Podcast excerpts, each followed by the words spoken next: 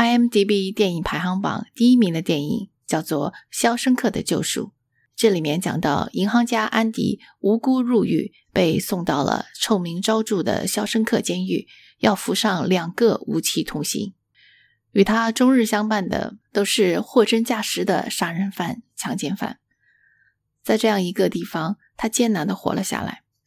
有一次，他在监狱长的办公室里看到外界捐献的一些唱片，这里面有一个他十分熟悉的曲目，他忍不住拿出了唱片，放在唱片机上。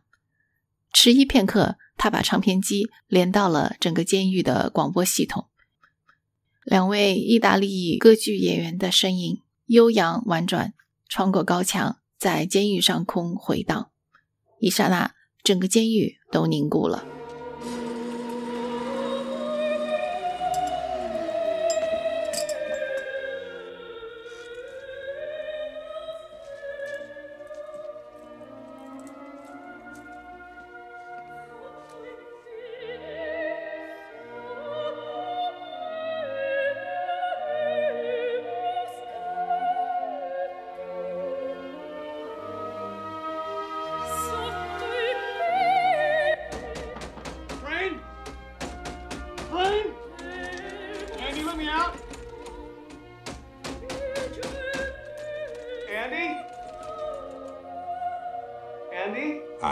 Idea to this day what those two Italian ladies were singing about. Truth is, I don't want to know. Some things are best left unsaid.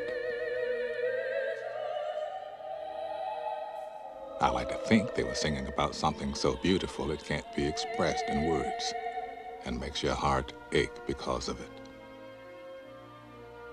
I tell you, those voices soared higher and farther than anybody in a great place dares to dream. It was like some beautiful bird flapped into our drab little cage and made those walls dissolve away. And for the briefest of moments, every last man at Shawshank felt free. It pissed the warden off something awful. Open the door. Open it up! Dufresne, open this door!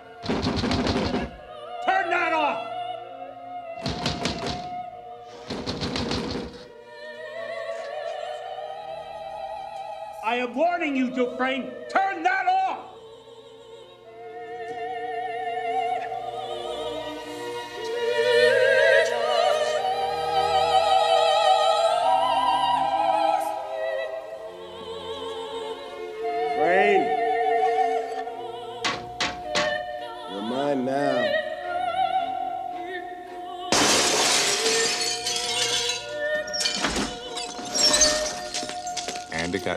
in the hole for that little stunt.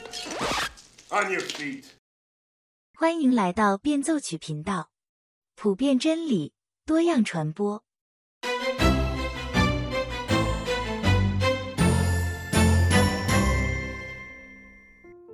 大家好，今天我们继续来分享《返璞归真》第四章第九部分。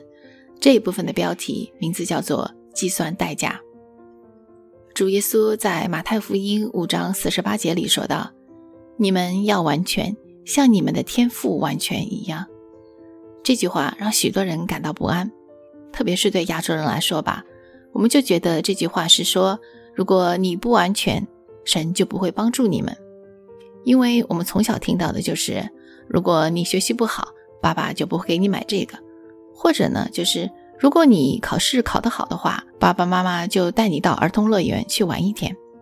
这两种话的意思其实都一样，都是说要我们先做到什么，然后以此来一个交换。但是耶稣不是这个意思，他真正的意思是：如果你让我来帮你的话，我会帮助你成为完全的人。你可能觉得差不多就行了，可是我不会，我不会做到差不多就收手的。我唯一的承诺就是帮助你成为完全的人。在这里，路易斯举了一个例子：他小时候经常牙疼，但是如果可能的话，他总是自己扛着，直到实在受不了了才会去找妈妈。为什么呢？因为他知道，如果一有牙疼就去找妈妈的话，虽然当天晚上妈妈不会做什么，妈妈会给他吃点阿司匹林，甚至喝一点威士忌来止痛。可是第二天呢，他肯定就会被带到牙医那里去看牙齿，那就不是什么享受的事情了。牙医会拿着各种各样的工具在他嘴巴里敲敲打打，非常的不舒服。要是运气不好的话，还得拔牙。路易斯估计小时候吃过不少牙疼的苦，因为他在好几本书里都是拿牙医来说事儿，念念不忘当年吃的苦头，给人感觉啊，他都快得 PTSD 了。难怪路易斯情愿自己熬着熬着，也不愿去寻求帮助。路易斯在这里打的比方，意思就是说啊，上帝就像牙医，你一旦打开心门让他进来，他就会得寸进尺。很多人在祷告的时候，希望能够神帮助他们根治某一个特定的罪，比如说抽烟、喝酒，甚至偷盗、赌博，神会根治这些罪。但是神不会仅仅停留于此。我们祷告时候请求的是根治这些小的罪，但是我们一旦把家门打开，上帝长驱直入，他做的可不就仅仅是这些了。我们需要的不仅仅是去掉赌博、吸毒这些恶习，因为那些其实只是我们满足自己心灵空虚、躲避痛苦的一个替代品。神当然会移去这些症状，但是他还会挑战我们，让我们看到这背后真正的罪。其实我们内心深处是知道这点的，对吧？有多少次我们祷告的时候，明明知道自己真正需要求的是什么？我们需要神治死我们的老我，我们需要神到我们生命来完全掌权。但是啊，我们总是虚晃一枪，点到即可。乔治·麦克当纳。是路易斯非常喜欢的一位作家。当年十几岁的路易斯还在科克老师家里求学的时候，一次偶然的机会，他翻到了乔治·麦克当纳的书。这本书给他带来了非常大的影响。他给朋友的信里写道：“我整个的想象力都被这本书重新的洗礼了。”意思就是说啊，他的想象力在读过乔治·麦克当纳的这本书之后，上升到了一个崭新的阶段。在这里呢，路易斯就引用了乔治·麦克当纳的一个比喻：我们把自己想象成一栋房子，我们邀请上帝进来，重新整修这栋房子。最开始的时候，他修修下水道，补补屋顶上的漏洞，把残缺的地方修补好。你觉得，嗯，很好，很满意。可是没过多久，他就在房子里开始敲敲打打。你一个不留神，他把这堵墙给敲了。再一眨眼功夫，那个房间里全部东西都给扔出来了。他要干什么？你现在觉得非常不自在了。回答是：你以为自己只是想把这个房子修修补补、刷刷油漆、打扫一下，看上去焕然一新就够了。可是啊，神在里面，他要撼动根基，他要推倒重来。他在这边要盖一栋楼，那边要开出一个庭院，他要在这里面造一座宫殿。因为他自己要住进来，所以耶稣警告我们，在邀请他进来之前，在真正向他俯首称臣之前，我们要算好代价。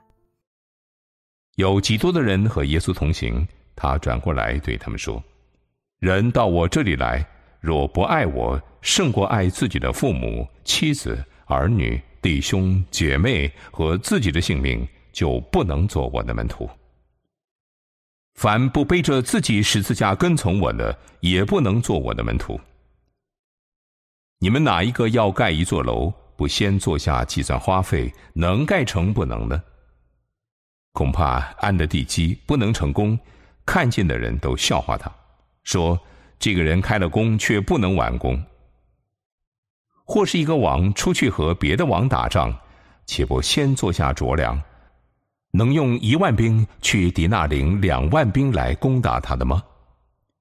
若是不能，就趁敌人还远的时候，派使者去求和息的条款。这样，你们无论什么人，若不撇下一切所有的，就不能做我的门徒。换言之，做门徒需要付出昂贵的代价。他要门徒摆上自己的生命，摆上自己的一切。如若不然，我们相信的就是廉价的恩典。德国神学家彭霍菲尔在《门徒的代价》这本书里说道：“廉价的恩典是教会的死地。今天我们正在为昂贵的恩典而奋斗。廉价的恩典就像廉价商品一样在市场上出卖，恩典是没有价格的，恩典是不计成本的。廉价的恩典就是把恩典当做一条教义、一个原则和一种体系，它意味着把对罪的宽恕宣布为一般真理，把对上帝的爱看作基督教的上帝的概念。从理智上赞成这个概念，就足以使罪得到赦免。廉价的恩典就是罪人不称义，而罪却可以称义。这些人说，单靠恩典就能做一切的事情，因此一切都可以原封不动。廉价的恩典宣扬的是无需悔罪的赦免，是不以门徒身份为代价的恩典，是没有十字架的恩典。而昂贵的恩典是什么呢？它是藏在地下的财富。人们会愉快地卖掉他所有的一切。昂贵的恩典是高价的珍珠，商人情愿卖掉他所有的货物来购买它。昂贵的恩典是基督的君王般的统治，为了他，人甘愿挖出使他跌倒的眼睛。因为恩典是昂贵的，因为恩典给人以唯一的真实的生命。恩典之所以是昂贵的，是因为它使上帝付出自己儿子的生命的代价。它是恩典，因为上帝并不认为他的儿子太珍贵而拒绝为我们的生命付出代价。他把他的儿子交给了我们。昂贵的恩典是上帝道成肉身。这样的话，我们还有什么好说的呢？刚毅的我们跪到神的面前，低下顽固的景象，终于说出了：“主啊，愿你的旨意成就。”神就要介入到我们生活中的每一个点点滴滴之处，他要在每一个方面改变我们。我们每天按照基督徒的本分做出来的最简单的一项义务，都会让神感到高兴。但是他永远不会对我们满意。就像一个父亲对自己的小 baby 第一次学会走路会感到十分高兴，但是如果孩子已经成年，却依然像小孩子那样的走得跌跌撞撞的，我想。没有一个父亲会对此感到满意的，对吗？神对我们就是这样，不管我们是跌跌撞撞也好，匍匐也好，每一次向他的靠近，神都会为我们击掌欢呼。但是啊，他永远不会满意，他不会说“好吧，到此为止吧，你已经做得够好了”。因为耶稣对我们的承诺是：“你如果把自己交托给我，我就要成全你。”从你把自己交到我手中的那一刻起，你就注定这样了。你不会达不到完全，也不会成为别的样子。你有自由意志，你若愿意，可以把我推开；但是若不把我推开，你就要明白，我会把这项工作进行到底。这让我联想起雕塑家米开朗基罗的一句名言，他说：“每一块石头中都有一尊雕像。”雕塑家的任务就是把它发掘出来，这就是神要对我们做的。创造有一个原则，那就是在创造之前必定有一个计划。我们做任何事情之前，比如我们要写一篇文章之前，你先会有一个布局，对吗？我们每个人在出生之前，在被造之前，神已经对我们有了一个计划。每一个基督徒都是深深的陷在罪的大理石中的神的孩子。我们在这个世界上的日子里，就是要不断的被击打、被破碎、被雕琢、被完全。神在我们身上大动干戈，这些敲敲打打会十分痛苦。但是，请你一定要记住，你相比米开朗基罗手下的任何雕塑都更加亮丽。你将会是一个前无古人后无来者的伟大的作品，因为在你身上动工的不是凡人，而是上帝。公元一百一十五年，罗马的皇帝对整个罗马帝国境内的基督徒开始了一场大逼迫。叙利亚安提阿的主教 Ignatius 被带往罗马的斗兽场上去殉道，在去往罗马的途中，他写了七封信给多间教会。里面谈到了他对殉道的向往，在信里他是这么说的：“请你们不要通过任何方式阻挡我去为主殉道，无论是祷告还是通过政治方面的影响，我是自觉自愿的为主殉道。你们不要阻挡我，不要因为不合时宜的仁慈而阻挡我。让我来成为野兽的食物吧，通过他们，我来到神的面前。我是神的麦子，让野兽的尖牙利齿磨碎我吧，让我成为神的饼。你们要祷告，要让野兽对着我直直的冲过来，把我完全的吃掉，不要留下任何残缺的肢体，要别人来收拾。我的肉体从世界消失之时，也就是我作为真正的门徒站立在基督面前之时，为我在基督面前祈求，通过这些野兽，让我把自己献作祭。我不是像彼得和保罗那样命令你们，他们是使徒，我不过是犯人；他们是自由人，我不过是奴隶。但是当我受苦时，我就成为了被耶稣。释放的自由之人，我会和他一起复活。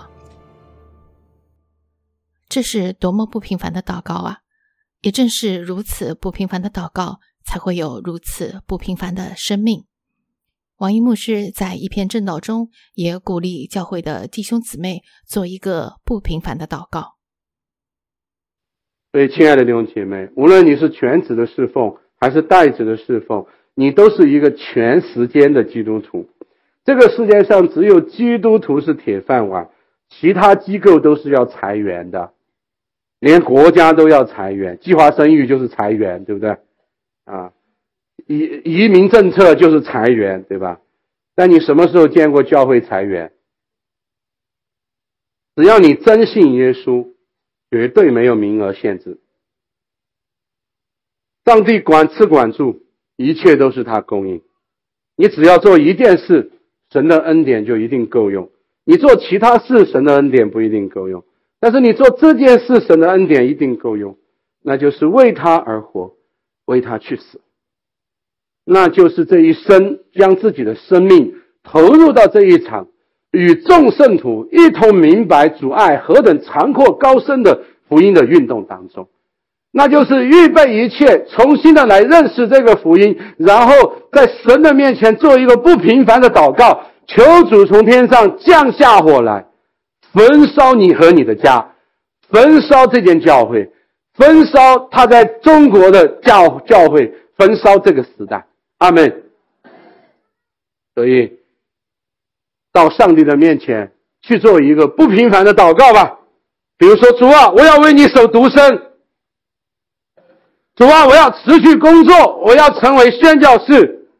主啊，我这个暑假哪里都不去，我要报名参加校园精兵营。主啊，我要立一份遗嘱，把我的一切房产奉献给你的教会，不留给我的儿女。有人敢做这样不平凡的祷告吗？主啊，求你再给我十年的寿命，可以陪伴帮助我身边的几个信徒。直到他们成为你忠心的儿女和你所拣选的仆人，主啊，让别人去埋葬他们的父亲吧！我要来跟从你。让他们去开渔业有限公司吧！我要来更宠你。让别人去买一辆豪车吧！我要把钱省下来奉献给人文学院。敢做这样不平凡的祷告吗？如果你敢，就有火从天上降下来。阿门。求主在这间教会当中来兴起这些不平凡的祷告者和这些不平凡的祷告。在我们片头看到的《肖像克的救赎》里，主人翁因为这样一个举动被关了足足两个星期的小黑屋。这种处罚是每个犯人都最惧怕的。整整两个星期，在一个黑乎乎的房间里，没有任何人跟你说话，这种孤独会让人抓狂。可是，当安迪从小黑屋里出来，他却容光焕发，精神振奋。旁边的狱友就问他：“怎么会这样子？”他指着自己的头说：“因为我有莫扎特陪伴我，他在我的脑子里，他在我的心里，没有任何人能够夺走他。”是的，我们每一个基督徒都有这样一位莫扎特。基督徒敬拜的神是大能的神。也是真善美的神，在我们软弱的时候，用真善美来鼓励自己吧。有的时候他们会化身为莫扎特，有的时候他会化身为莎士比亚，有的时候会是保罗，有的时候是路易斯，有的时候是王怡。但是在这些所有人的背后，都是同一位圣灵。